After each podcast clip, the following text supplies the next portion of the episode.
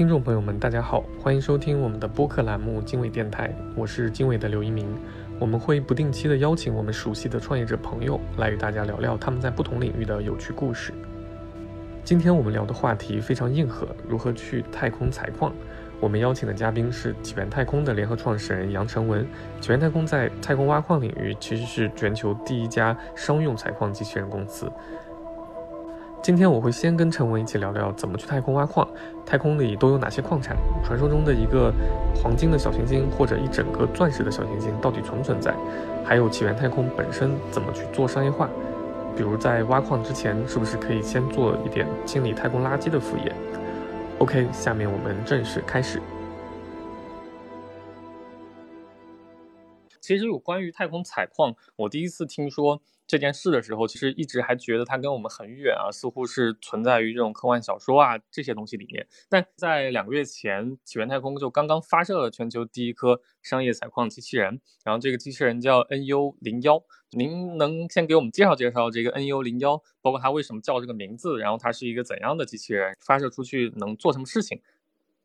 呃，我跟大家简单介绍一下我们今年发射的这样一个呃采矿机器人上天。这个其实呃不光是大家都关注到了，在国际上面，我们的这个机器人获得了国际的我们很多同行，包括了像这个苹果的联合创始人，包括了像很多大家可能耳熟能详的一些这个呃商业的一些大佬的这样一个关注。我们发射这个采光机器人呢，我们即将实现啊人类商业公司的第一次在太空当中进行捕捉的一个实验。简单的讲，就是我们这个采光机器人身上会带上去一个六十厘米直径的大小的这样一个物体，然后我们会在太空当中把它分离出去，并把它捕获住。对，这次这个零零幺五，我记得其实，嗯，就是您可能更多的定位于它先能抓一些太空垃圾，对不对？对，实际上是这样的，就是我们未来想做的是小行星的采矿，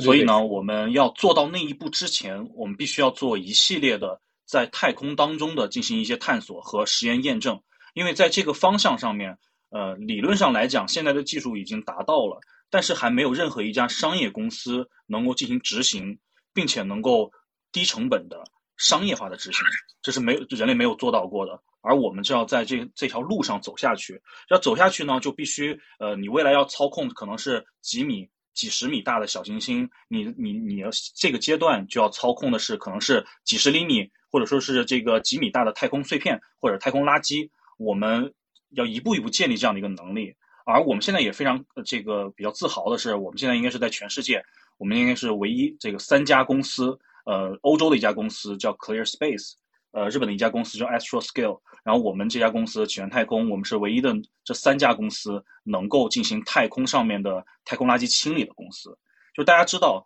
呃，在人类在过去的这五六十年，一共发射到太空当中的这些呃飞行器也好，这个这个太空的这个呃人类的这航天器也好，呃，大概也就几千个，就是人类过去五十年。但是由于像这个 SpaceX 它的星链计划。而而且像我国，呃，今年也在雄安成立了这个央企，然后也要发射中国的，其实是这个星网是对标这个星链计划的这样一个组网的卫星。其实包括了俄罗斯也有这类似的计划。就是除了这些计划以外，其他还有非常多公司，像亚马逊、像特斯拉，他们自己也要发射呃相应的这些星座和星链。未来五年可能相比过去五十年人类发射的所有的太阳这个航天器的总和还要在十倍以上。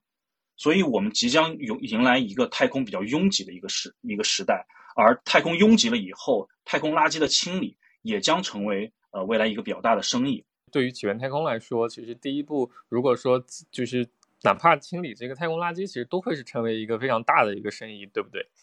对，是的，就是这个，我们现在还没有办法和各位去去 promise 说这个市场有多大，但是我们看到的，像欧洲的这个 Clear Space 公司，这个呃欧空局已经给到它大概在亿。欧元一亿欧元左右的这样一个订单，就是让他去清理，呃，二零二五年上天去清理一个呃百公斤重的一个太空垃圾，对，这个就是呃，然后另外一个日本的公司呢，它已经融到了一点九亿美金，所以呃，我们从现现有的其他的我们这这些兄弟公司获得的这个订单和他们这获得的融资来看，首先这个资本市场和这个呃这个这个欧空局啊这些呃。都是对他们还是抱有非常大的一个期望的。所以这一在未来可能会是一个比较大的一个市场。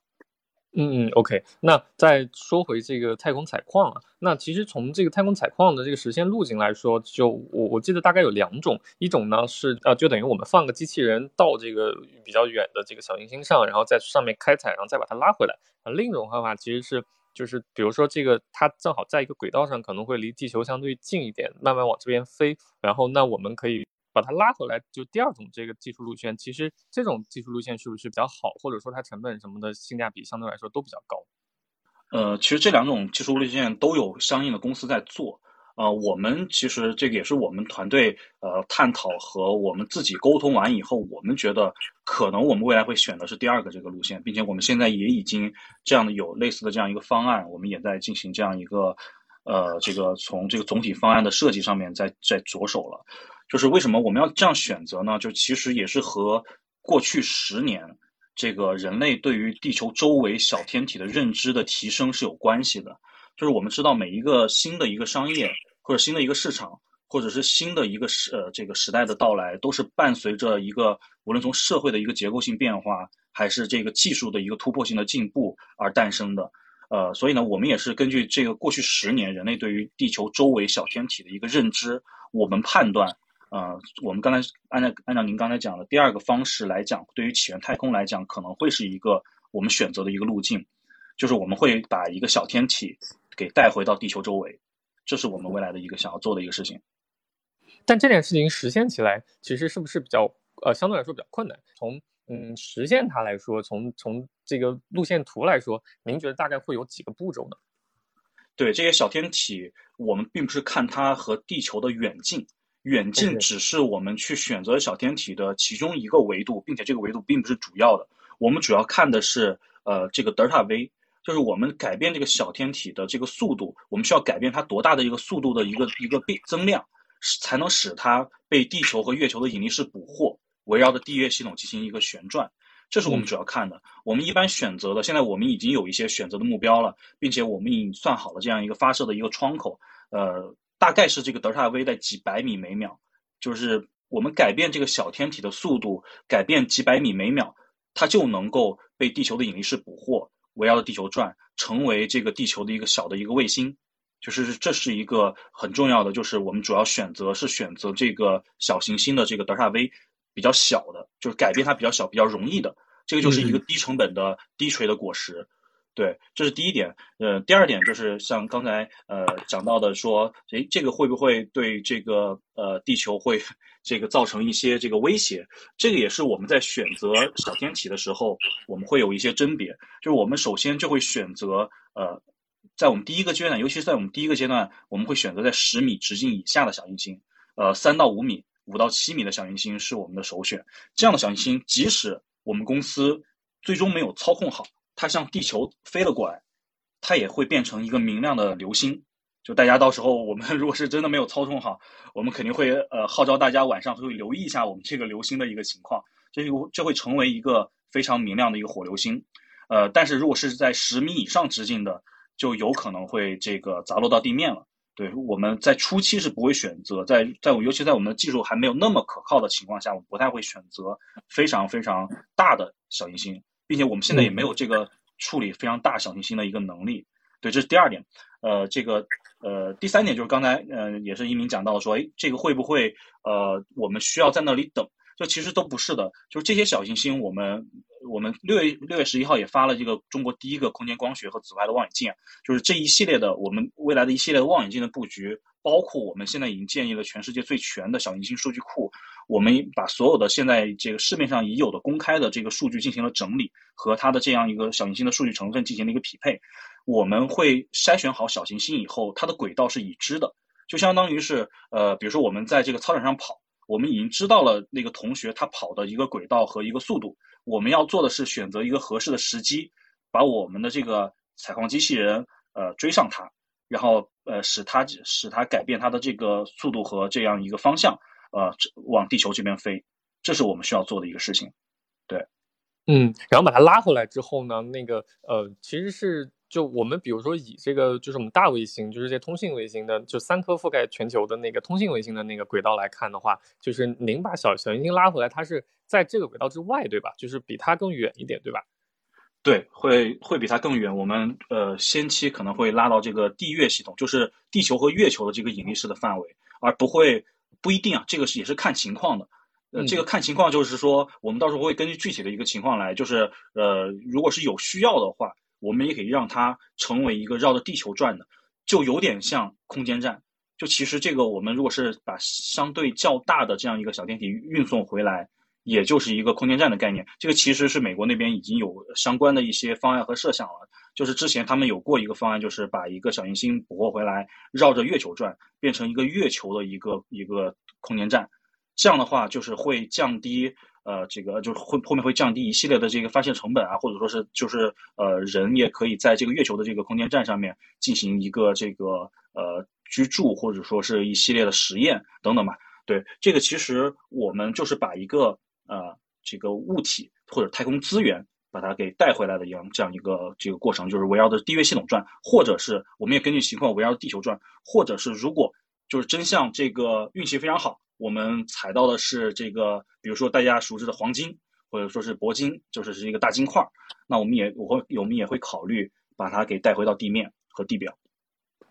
对，因为这次除了这个 NU One 这个之外啊，就我看起源太空其实也发射了，就是一个紫外卫星，然后和一个红外卫星。其实这两个基本上他们是用来去发掘这个天体的太空宝藏图的，对吧？可以这么理解。那其其实就是，嗯，这这两颗就是望远镜的东西，您对它也可以给我们介绍介绍吗？啊，对，是这个。其实呃，我我稍微这个纠正一下，就是说它是一个光学和紫外波段的。就是和其实和哈勃望远镜的这样一个选择的这个波段其实类似，但是不不太完全一样。呃，那个哈勃望远镜比我们这个能力还是要强强不少的。我们这个是一个广这个大市场的相机，呃，哈勃望远镜是这个呃比较这个长焦的相机。然后我们这个就是呃希望能够去探寻太空当中的动目标。这个动目标其实非常多，因为我们已经六月十一号发射。我们发射完了以后，就是在第三天，我们就收回了第一张的这样一个呃，它的这个测试的这样一个图片。然后后续的一系列的这个图片给也我们也是拍到了。然后这个虽然我们现在没有公开啊，但是我们现在发这个通过我们的这个太空望远镜，也是我国第一个这个这个在太空当中的眼睛，然后看到了非常非常多在太空当中繁忙的情况，就包括了有的甚至就像。一鸣今天说的这个，呃，会不会是 UFO？我们现在也对它没有特别特别这个明确的一个判断。嗯，就是发现了，就是这个太空还是非常忙忙忙碌的，有非常非常多的卫星，呃，飞来飞去，也我们也看到了小行星。然后类似于这样的这个这个这个是我们未来绘制天上藏宝图的其中一个环节。但是光凭我们这一个望远镜。其实是非常难绘绘制一个比较全的一个太空藏宝图的。我们后续和会和高校一起合作，再发一系列的仰望的星座。我们甚至也会和国家去合作，去呃接一些呃这个国家的一些订单，我们去发一些一系列的类似的这样一个星座，使得起源太空未来能够具备一个呃在天上会有非常多的望远镜，非常多波段的望远镜。来绘制这个更好的绘制太空藏宝图这样一个能力，对，对我我对这个也非常好奇啊，就是其实呃，比如说你拍回来一个这个这个这个卫呃小小天体，因为它可能比较小嘛，然后但您就怎么去判断它，比如说它会有什么金属，或者是比如它是水它是钻石，或者是黄金，或者是一些贵金属、稀有金属，就是就怎么去判断它呢？对，这个简单来讲，呃，去判断的方式就是靠光谱，就是靠。远距离的这样一个遥感，呃，而现在的能力还不能够精确的去判定这个小行星上具体是含什么样的一个元素。如果是要去进行一个呃真实的小行星上的这个金属和种类和元素的这样一个判断的话，你必须对它进行一个抵近的探测，也就是说，你得飞到小行星周围，然后你用这个可能要用伽马射线或者说是这个高能方面的这样一个波段的射线对它进行一个这个拍照。你才能够知道它具体的这样一个成分，但是呢，就现在呃，就是因为科学家们还是比较聪明的，呃，科学家们会用一些远远距离的用全光谱的去看这个小行星，知道它的这个这个谱线以后，会和已有的地球上面的一些陨石进行对比，这样通过陨石的这个成分，我们能够近似的去知道这个小天体的这个成分。就比如说。呃，小天体其实这个划分种类也非常多啊，就是比如说，呃，C 型的小行星就主要可能会是以一些岩石啊、这个土块啊，或者说是一些这个氢的一些元素为主。或者说它们上面会含有非常多的水，这个和一些这个像什么 M 型的、X 型的这个小行星，它都是以这个金属为主的。然后为什么我们会判断说，哎，有个小行星路过地球，它上面有非常多的铂金，有可能这个小行星，呃，也就这个可能几百米的这个直径，比整个地球上的这个铂金，呃，地表的铂金含量都要高呢？都是我们去看完它的谱线以后，和这个现有的地球上面存在的这些陨石做一个对比以后，呃，大家经过一个分析。呃，来得出的，就有的，比如说，你知道了它这上面的一些铁镍的含量，你就可以类比出来它的一些可能是铂金的含量或者其他元素的一个含量，然后你来推断这个小行星大概值多少钱。对，是这样的一个方式。对，那举个举个例子啊，我记得这个就是最近啊，好像有一颗，就是其实一七年啊，就有有一颗小行星，就您刚刚说那个铂金星，就是全是铂金的那颗，它好像离地球是擦肩而过。我看最近的距离是二百四十万公里。然后那这个小行星当时它的编号是 UW 幺五八，就这颗小行星当时其实是怎么确定它的这些成分啊，或者说是怎么给它过个值？就是对这个当时怎么做的？这个。这个的例子其实是这个行星资源公司经常举的例子。之前他在这个一些国际上面会议里面经常举的一个例子。呃，但是这个小行星是我们没有那么的确定，就是没有那么确定是指它的这个呃这些光谱的信息和这个呃它这个我们我们这边并没有在我们数据库里面并没有啊。呃，所以我们之前曾经借用过这个行星资源公司的这样一个例子，我们也举过。呃，但是现在我们其实更多的会去举一些我们现在所有在全世界大家已经非常非常了解和熟知的一些小行星的这样一些例子。对，就比如说像这个呃 Psyche 十六这个小行星是这个呃可以可以说是整个太阳系内最知名的一个金属小行星。呃，它上面就是含有大量的重金属，就包括像黄金这样的这个重金属在这上面。然后大概在二零二二年。呃，美国也会发射这个探测器去这个小行星上进行一个探测，对对？这个是后话了。然后像刚才你说的这个，就是那个路过地球的这个小行星呢，也是靠远距离的，就是地球地面上的这个望远镜和空间的望远镜一起联合对它进行一个拍摄，然后知道它的这个光谱的信息谱段以后，来进行一个对比，然后去推测它上面的这个铂系金属的一个含量。对，大概是可能是五点八万亿美金左右。对。嗯，OK，五点八万亿美金，嗯，这个还是很很很多钱的。对，那那其实就是，如果您决定要去要去拉谁的时候，那其实呃，实际上必须得是提前先发一个抵近的小小小机器或者怎么样，然后先去测验一下它，对吧？或者是带回来一些样本，是需要这样吗？对，这个就涉及到我们的一个战略的一个判断了。呃，简单来讲，我们现在和大航海时代是完全一样的，就是比如说。呃，大航海时代，我们比如说，我们现在是欧洲的这个，呃，我们想去东方去掠掠夺这个黄金、白银香料，或者说是这个瓷器。但是我们首先要要解决的问题是，呃，哪个国家或者说哪里有这样的这个瓷器或者是金银？呃，第二个要解决的是谁能把这个金银和瓷器给带回来？要解决这两个问题。我们现在的判断就是，我们先要解决的是，我们能把这些。东方的 whatever 东西给带回来，甚至我们比如说，我们就带回来了东方的这个一个这个呃不值钱的东西，但是我们要成为这个星球上面第一个具备这个能力的公司，这个是比较重要的。我再给大家举一个非常有意思的一个例子啊，就是大概几年前，在这个非常遥远的地方，呃，发生了一个这个这个超新星的爆发，然后这个诞生了大量的黄金，就这个本来就是一个跟我们现在人类，或者说是可能跟未来一百年、未来两百年人类没有任何关系的一个事情，就是那都是离地球非常非常远遥远的一个距离发生的一个事情了。然后，但是那天的这个国际的这个金价就金就暴跌，就是大家呃会有惶恐，就觉得在那里但这个爆发了大大量的黄金，就是这个这个国际的这个金融就会受到此的一个影响。就是到当到时候，当我们能够把一个小行星。给带回来的时候，其实这个行业的大门就打开了。就这个行业的大门打开了，就我觉得就不是说我们到底是要带什么回来，而是我们就要就要先具备这样一个带回来的能力，是更加重要的。对，这是我们公司团队或者说我们自己对内部的这样一个判断，就是谁能成为打开这个大门的一一个公司，谁就有可能占据了这样一个绝对的先机。嗯，对，就像大航海时代的时候，像葡萄牙呀，或者是西班牙这些国家呢，他们一开始大众对它的投资应该是最最最猛烈的，嗯。那那其实呃，就是像之前美国的，就是您您刚提到说，美国不是要发一个呃小小小机器，然后去飞到它那个就是充满贵金属的那个小行星上，那就是这个产权怎么去定义呢？比如说，比如说，嗯，美国先去。在这个小，因为小行星可能也不是很大嘛，那他先去到那里，然后就就开采了一下，或者是他可以宣宣布这个小行星就是归美国吗？还是说或者中国或者俄罗斯，就是我我们也可以做同样的事吗？就它这个产权现在是不是还比较模糊？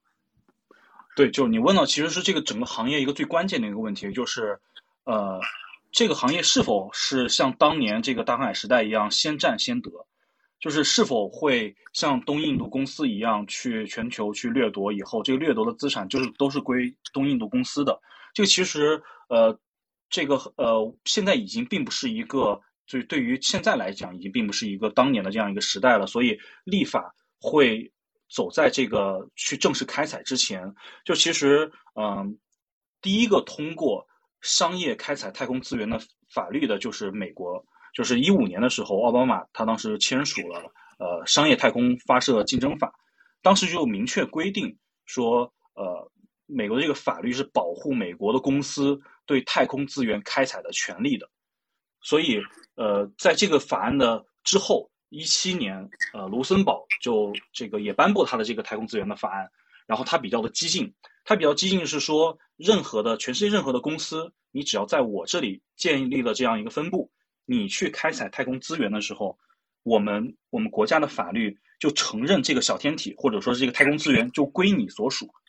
所以你会发现全世界的太空资源公司都在卢森堡建立有自己的这个分公司或者说是这个子公司，呃，我们公司同样也在卢森堡有自己的这个分部啊，对，所以呃，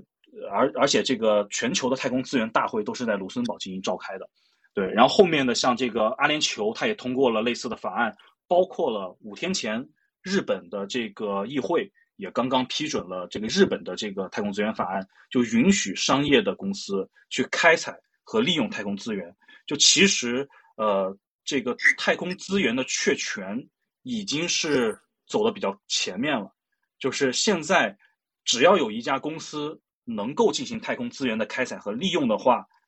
那么。呃，就是根据现有的这样一个情况来讲的话，这个这个东西就大概率就是他的了。对，嗯，您可不可以嗯再跟我们分享分享，就是您目前看到的这个太空里的这些小行星都有多么神奇的资源？呃，对，实际上是这样的，就是我们现在呃，其实这个这就涉及到这个地球在形成的过程当中，其实最初是熔融状态的，它熔融状态它的非常多的重的元素。都下沉到它的地心里面去了。就其实地球的表面大多数都是一些氢的元素，比如说碳呀、氢啊、氧啊、这样硅啊这样的一些元素会比较多。我们现在呃，就是有一种这个理论，就是说人类现在的这个地球上面的海洋都是小行星这个亿万年间携带着水砸在地球上落在地球上的。就包括现在我们用到的这些重金属的，就包括很多的这些，比如说就说铂金吧，因为铂金比较贵嘛，我们经常拿铂金来举例子。比如现在现现在全球的两个比较大的这个铂金矿，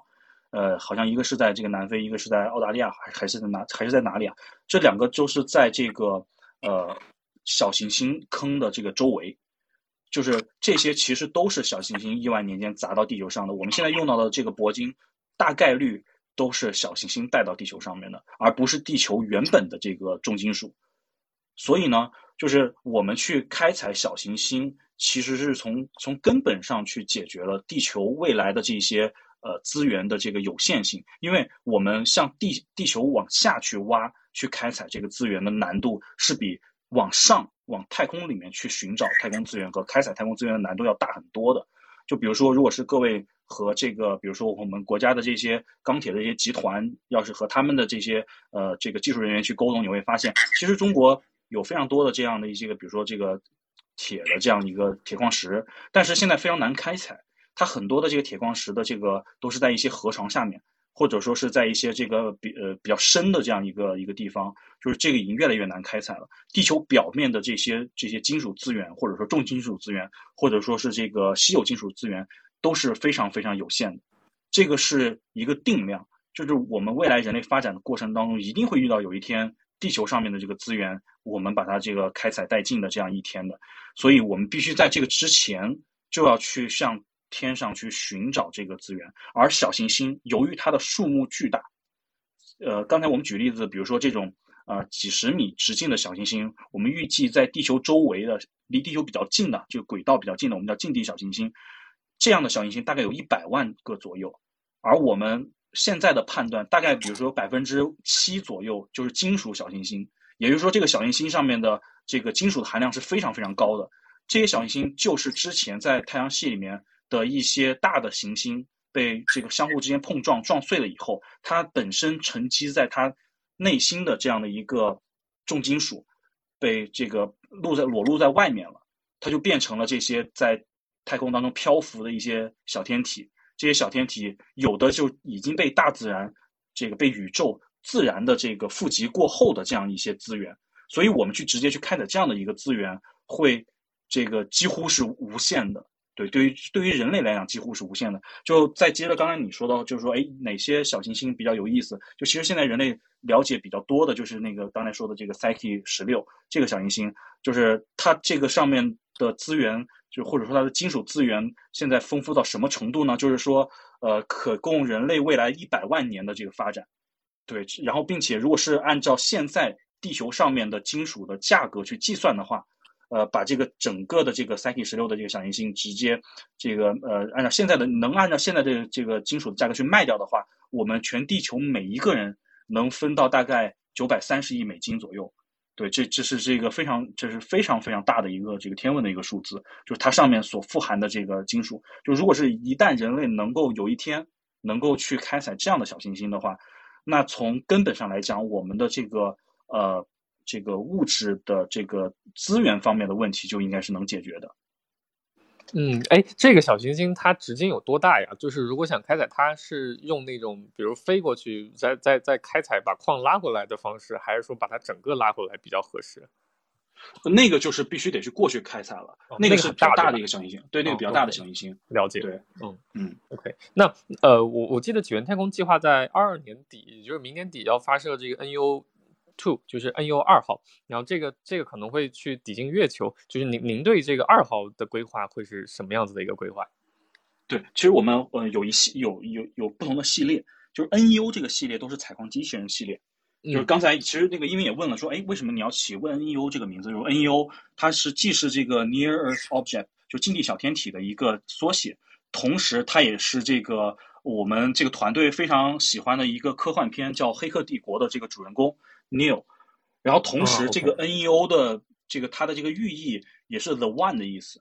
就是就是我们希望这个 NEO 的这个系列最终的到 NUX 的这样一个采矿机器人能够实现人类这这多少这个千百万年来能够这个用太空资源的这样一个梦想吧。对，所以这个呃，这为什么要起这个 NEO 这个名字？就另外就 NEO 这一一个系列，我们明年的 NEO Two。其实是去要去在太空当中，现在这个可能这个项目还在保密当中啊，就是我们可能会去这个实现欧空局，呃，它二零二五年就是让这个 Clear Space 这家公司实现的那个那个能力，对，是这个就我就不展开讲了。然后呃，刚才您提到的这个说我们后面还有这个深空的计划，就是我们去月球的这个这个探测器，我们叫这个 M Square，就 M 平方，这是我们的后面的一系列的这个。月球深空探测的一个项目的一个一个一个名称吧，呃，对，就是这个会去探索月球上面的一个资源，并且我们也会研究啊小天体撞击月球这个月闪的一个现象，就是这个也会为未来我国的这个建立月球的这个科考站或者是月球的这个呃地面站，呃，去为宇航员去这个减少。他们被这个小行星或者说陨石撞击的一个概率，然后提供一一些这样的一方前前期的一个研究，对，呃，这就是月球的一个项目了。然后其实我们现在呃还和这个呃这后面会有一些这个呃这这些计划可能还在这个进行当中，还是比较保密的。但是可以跟大家透露的就是，我们会和国家去完成一个非常非常就是科幻的一个项目，大概可能会在二零二四年左右会实现。对，这是一这这是大家可能会之前会在一些这个科幻小说里面看到的这样一一些项目，但现在我们已经正在推进了。对，这个就可能后续我们在一个合适的时间点，我们会向大家进行公布。好啊，期待啊！这个二零二五年，呃，二零二四年离我们也没有特别特别遥远，也可以再多等几年，看看这个到底是科幻到这个什么程度。我我对这个真的是非常非常好奇的。我我之前看那个起源太空本身的一个规划，可能在二五年会有一个商业开采。就是您您觉得，如果要想实现这一点，最这这里面最大的变量会会是什么呢？嗯，你说商业开采小行星是吗？啊，对，就是现在的这个现在这个变量就是，呃，起源太空这家公司是否能够获得足够的资金去实现这样一个能力？就其实我们这个行业，或者说是航天这个行业，或者说是这个人类走向太空这样一个事业，其实呃是就是从技术难度上面并不是非常大，因为大家呃想一下，就是我们在一九五七年的时候，人类才把第一个人造的这个卫星发射上天，然后到一九六九年的时候，就一帮美国人跑到月球上面去挖了点土，然后又成功的返回到了地面，就是这个只用了十年的时间，就是其实人类的这个航天的能力和技术已经到达了一个节点，这个节点就是是否能够打开一个商业化的大门，是否能够变成一个广阔的市场，是否能够由国家主导变为这个民营主导，变为商业主导。变为一个繁荣的市场，就是就像之前的这个，比如说 AI，它是否是在这个 MIT 的实验室里面的这样一个这个由国家投入、由科学家研究的一个东西，变成了这个现在服务于大众，在我们生活当中每一个角落的这样的东西，就是无数的公司去对它进行研究、投入和推动，这才能够成为一个很大的一个产业。就是我们判断啊，航天已经到达了这样一个时间的一个节点，就是我们正在面临面前就是一个伟大的时代。就这个是我们从业者一个非常非常激动的这样一个时代，然后你你你再会发现，再过个一两年，NASA 这个在火在这个月球上面，NASA 主要是现在就是月球，美国现在就是月球的一个方向，去建立这个就是这个男人女人，美国的男人女人要在月球上面进行生活生存，然后并且要建立这个月球的这个城市，然后然后在这个大概也在这个前后，这个马斯克会把先先先把这个货物。运送到火星上去，然后再过个一两年，这个人类就要去火星了。就是你会发现，未来这三五年是一个崭新的时代的一个打一个打开。然后，并且在这个未来三到五年，我们这家公司也会成为呃全世界在小行星资源开采方面呃比较走的比较领先的一家公司。就是月球、火星、小行星，人类都要马上都要都要去了。就是我们觉得这个时代的大门现在正在打开。所以，我们作为一个呃业内的从业者来讲，我们都是每天都是非常激动的。对，每次看到这样新的一些进展，呃，我们都是比较激动的。对我，我觉得这个也的的确是一个，嗯，其实从一个普通人来说，就是我们最近其实都能感受到有关太空的这个新闻真的是越来越多了。首先就是从美国政府居然可以针对 UFO，然后来发一个这样的。也不拒绝，但是也就也没有否认，但也当然他也不会承认的这么一个报告，一个调查报告，然后弄的这个国外的媒体，就全全球的媒体很多都在报道，就其实他已经就有有点这件事情变成了一个世界的焦点事件。然后我们也看到，就中国最近无论是我们的天宫呃天天宫一号，还是就是空间站，就是其实整体一下子这个频率变得非常高。然后，而且我们也真的是到了火星上了，就所以就是其实最近这个，嗯，的确是一个非常非常，嗯，大门即将打开的这个感觉。然后我也看过之前一个数据，就是其实从一九五七年一直算到大概二零一八年，就是人类迄今所有入轨发射，其实年均是八十五次。但二零一八年其实之后是重新回到了当年冷战期间，就是七就七几年八几年那个时候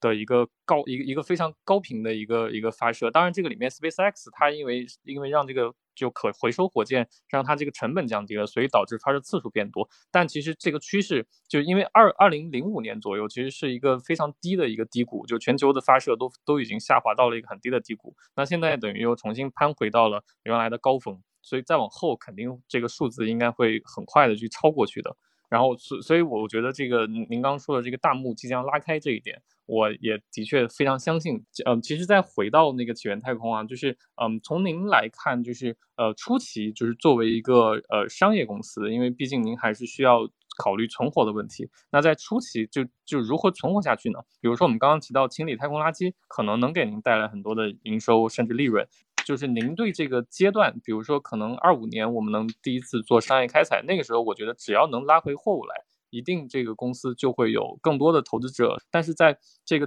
之前，怎么去度过它？对，这个其实这就是终于聊到了我在公司里面负责的这一这一块了。就是我其实，在公司并不是负责技术的，对，就是所以。呃，我其实就负责这个公司，可能这个整体的这个商业、整体的这个融资和现在这个团队的招募这块都是我来负责。啊，对，就是涉及到这个呃，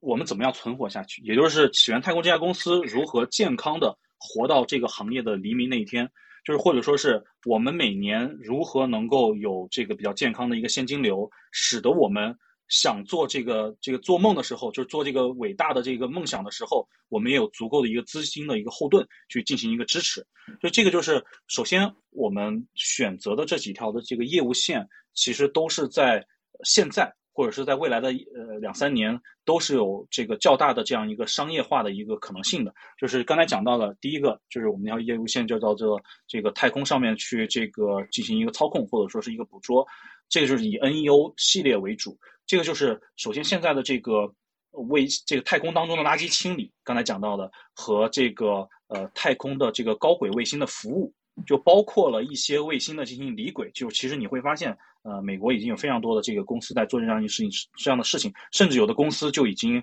呃用这个 SPAC 的方式已经上市了。这个呃就是就是只做这一块的业务，就是怎么样让太空当中的这些卫星活得更久。怎么样让这些太空当中已有的这些卫星不坏掉的，能让它离开它的轨道，把它的位置让出来？就这样的一个事情，就已经是一个足够大的事情。就是这个事情足够大，已经有非常多的这个公司在其中去竞争了。就包括了我们前段时间也和这个，呃，这个苹果的联合创始人这个，呃，斯蒂夫沃兹尼亚克，然后这个当时他和乔布斯一起创创立苹果的，就是他其实这个也向我们透露啊，他未来也会在。美国成立一家类似的这样一个公司去做这样一件事情，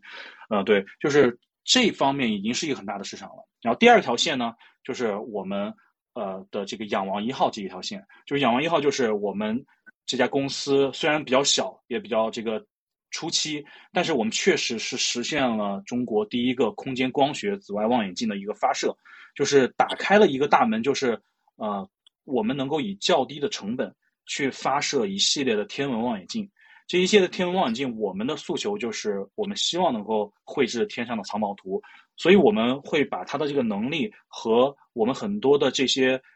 高校、国内的高校、国内的科研院所进行合作，就是他们会去购买我们的卫星的使用的时间，会去下这些卫星的订单，我们这些一系列的天文的卫星都会产生一系列的这个现金流。这是第二条线，其实我们还有第三条线，但是第三条线现在这个呃相对还这个这个没有公开阶段，所以我我我就我就不讲了。就是这两条线已经是一个相对呃比较比较大的这样一个这个能够让起源太空每年未来每年有几千万或者说几个亿的一个现金流的这样一个能力。对，所以我就是我们觉得，呃，作为一个公司来讲。其实我们在既做的这个仰望星空的梦的时候，我们必须得脚踏实地嘛。就我们在这个做的仰望星空梦的时候，我们做的，尤其是我们现在做的这个梦是人类没有实现过的。其实从全球来看，就是嗯，您您能看到其他国家或者比如像美国、日本、俄俄罗斯，就是他们会有类似于做这样事情的公司吗？然后他们的发展大概是是什么样子的？对，其实这个我可能这个回答就会超出大家想象，因为现在所有这个。几乎所有的这个国际上面的这个，或者说航天公司，或者是这个 New Space 这个二点零的这样的一些公司，大家做的事情都是一个事情，都是开采太空资源。这个开采太空，人类只有开采了太空资源，才能够走到下一步，更好的去月球、去火星进行这样一个生存，或者说是去更遥远的这样一个星系。这个只有在第一步，你得用好太空资源。就打个比方，就是比如说我们现在大家想要去，比如说想去新疆去旅游，我们要是想开车去的话，我们不可能把所有的油、所有的食物、所有的物资都放在我们的车车厢里面。我们这样的话开过去，实在那我们可能要开一个很大的货车，我们开过去旅游，旅游完了再开回来。我们这个这个去太空也是一样的。我们如果是都是像现在的方式，我们都自己得背着。把所有的物资都背在身上的话，那我们永远都走不远，永远只能在地球周围大家进行这样一个活动。我们只有在利用了太空资源之后，我们才能够走得更远，我们才能去新疆，我们才能出国，我们才能去欧洲玩。就这是一个最底层、最底层的逻辑。因为大家如果是大家知道那个火箭，就是火箭它其实构成，哎，可能百分之九十以上都是燃料，都是不是你最终要带上带上天的东西。而你最终要带上天的东西，只是在那个火箭整个火箭那么大一块，在头顶的那那一小节，那才是最终进入太空的东西。就是因为地球的引力势实在是太深了，就是你一你一定要摆脱地球的引力势，你一定要达到七点九公里每秒的这样一个速度。所以你要把化学能转化为你的这个动能，你才能够，你怎么样，你才能把这个势能，就是这个你才能够达到这个速度，你才能够飞出这个地球。然后你要你要飞出太阳系，你要去额外的这个速度，或者是你落到月球上面，你离开月球，你要有一点几公里每秒的速度，这个这个增量，就等等吧，这一系列的都需要你去通过这个能量的一个转换，而我们必须得。把太空资源的大门打开，使得我们去了月球以后就能月利用月球的资源，去了火星以后去运用火星的资源，才能够使得人类更好的去呃去去往太空吧。对，所以呢，就刚才回到你刚才的问题，说现在有哪些公司在做太空资源的事情？现在其实几乎大部分的公司都在做这样一件事情。就比如说像马斯克的 SpaceX，他的创立之初的梦想就是人类要殖民火星，要把一百万人送上火星。就是人类要殖民火星的第一步，也是要利用火星上的水。火星上的这些一系列的资源，否则的话，如果所有的物资都从地球上面运送去火星的话，那么人类只能够短暂的停留，而无法在火星上面建立城市，也无法生存。这个梦想就永远不能不可能实现。所以，像马斯克这样的公司，他也要去火星上面去开采水的。像去年这个，我记得十月底吧，这个美国的这个阿特米斯这个计划，他也是和这个有七家公七七个国家一起。圈定了月球的一个区域，说我们这些国家的这些这个商业公司要去月球了，我们要去那里干嘛呢？也就是开采月球的水。就是为什么开采月球的水呢？你只有把月球的水开采出来，你才能够建立月球的城市。就是你不可能从地球上面每这个定期的往月球去送水，就是一旦是要是送水的话，你这个成本就高到大家没有办法想象的一个天文数字，就人类没有办法在月球上面建立城市，所以。一切的这个，现在我们正在进进进入的到的一个太空时代，就是太空资源争夺的时代。我们现在是国际上面比较比较优秀的，大家比较知名的这些公司，大家在做的一件事情，都是如何能够更好的利用太空资源。就是是一个底层的逻辑。虽然大家做的方式不一样，有的在呃更好的研究火箭的发动机，有的在更好的研究这个月球的着陆器，有的在更好的研究这个电推，有的在更好的研究太阳能翻板等等吧。但实际上，大家想要把整个市场打开的一个底层，就是谁能够更好的利用太空资源。所以我想说的是，现在几乎所有的国家，大家都在争夺太空资源。所有的这种公司，除了传统的这个卫星啊，这个这样的火箭公司以外，大家想做的事情都是要利用太空资源。对，对，没没没错。哎，那其实从您看来，就现在这个。开采太空资源，嗯，比如说我要开采一个铂金矿，或者说啊这个铂金小行星，就目前的成本比我在地球上开采应该还是要高的，对吧？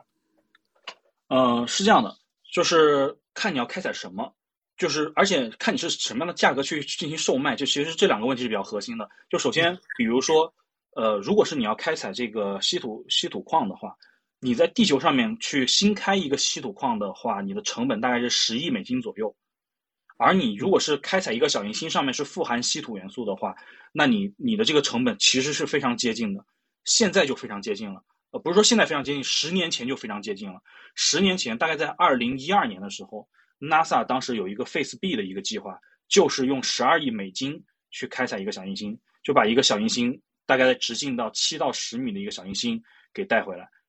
就是你在地球上面去新开一个矿，你的这个成本已经在十年前和你在天上去开采一个小行星的成本已经非常接近了。这个随着这十年来整个发射成本的降低，航天器未来制作成本的降低。未来肯定会到达一天，我们开采太空资源会比开采地球上的资源的成本要低，这是这一天是必将到来的。对，其实其实我我也的确是非常坚信，就是其实中国的航天产业是比较特殊的，其实它甚至跟半导体芯片都不一样。就中国的航天，其实它一直一从一开始其实就在发展核心技术，因为这些技术当时就必须得独立研发，因为根本没有。其他办法去取得，所以其实中国在航天领域是没有重大的技术短板。所以一旦这个民营企业放开，然后就是它就是嗯，包括军民融有一些融合的这种项目，我觉得应该这个就在这方面应该的确会发展的非常快。是的，是的，就是嗯，和和你说的这个呃，你说这个非常好，就是呃，因为我国的这个像航天这块，其实之前就受到了这个。像美国这样的这个打压吧，所以我们必须得自己自主、独立自主的去进行这个呃整个产业链的这个发展，这个所以导致了我们国家现在就就是具备完整的航天的能力的，这个是所以我觉得这个是非常非常好的，就是感也感谢之前的这样一个封锁和打压吧，就是现在使得我国你会发现，比如说去年的疫情，疫情到来以后，全世界的呃像欧洲的这些。航天器的发射全部都 delay 了，就甚至是一年两年往后的 delay，因为他们都是多国合作的，没有任何一个国家能够实现航天的这样一个呃这个这个整体的这样一个研发或者是一个发射，而只有中国是这些所有的这个国家任务也好，我们民营商业航天的一个发展也好，几乎没有受到任何的这个影响，这个是我觉得也是非常非常了不起的一个，就是随着这个。未来的一个发展，我觉得就中国在航天这方面，应该是会成为全球最最强的这样一个国家。就包括了我们的这个民营的这个公司，也有一些公司非常有机会成为世界级的这样一个航天的巨头。好了，那我们今天的节目就聊到这里，然后谢谢大家收听经纬电台。我们的节目会在喜马拉雅、小宇宙、荔枝播客等各个平台同步发出，感兴趣的听众朋友们可以订阅。也欢迎大家在留言区与我们互动，聊聊你们对太空采矿的疑问或者是憧憬。拜拜。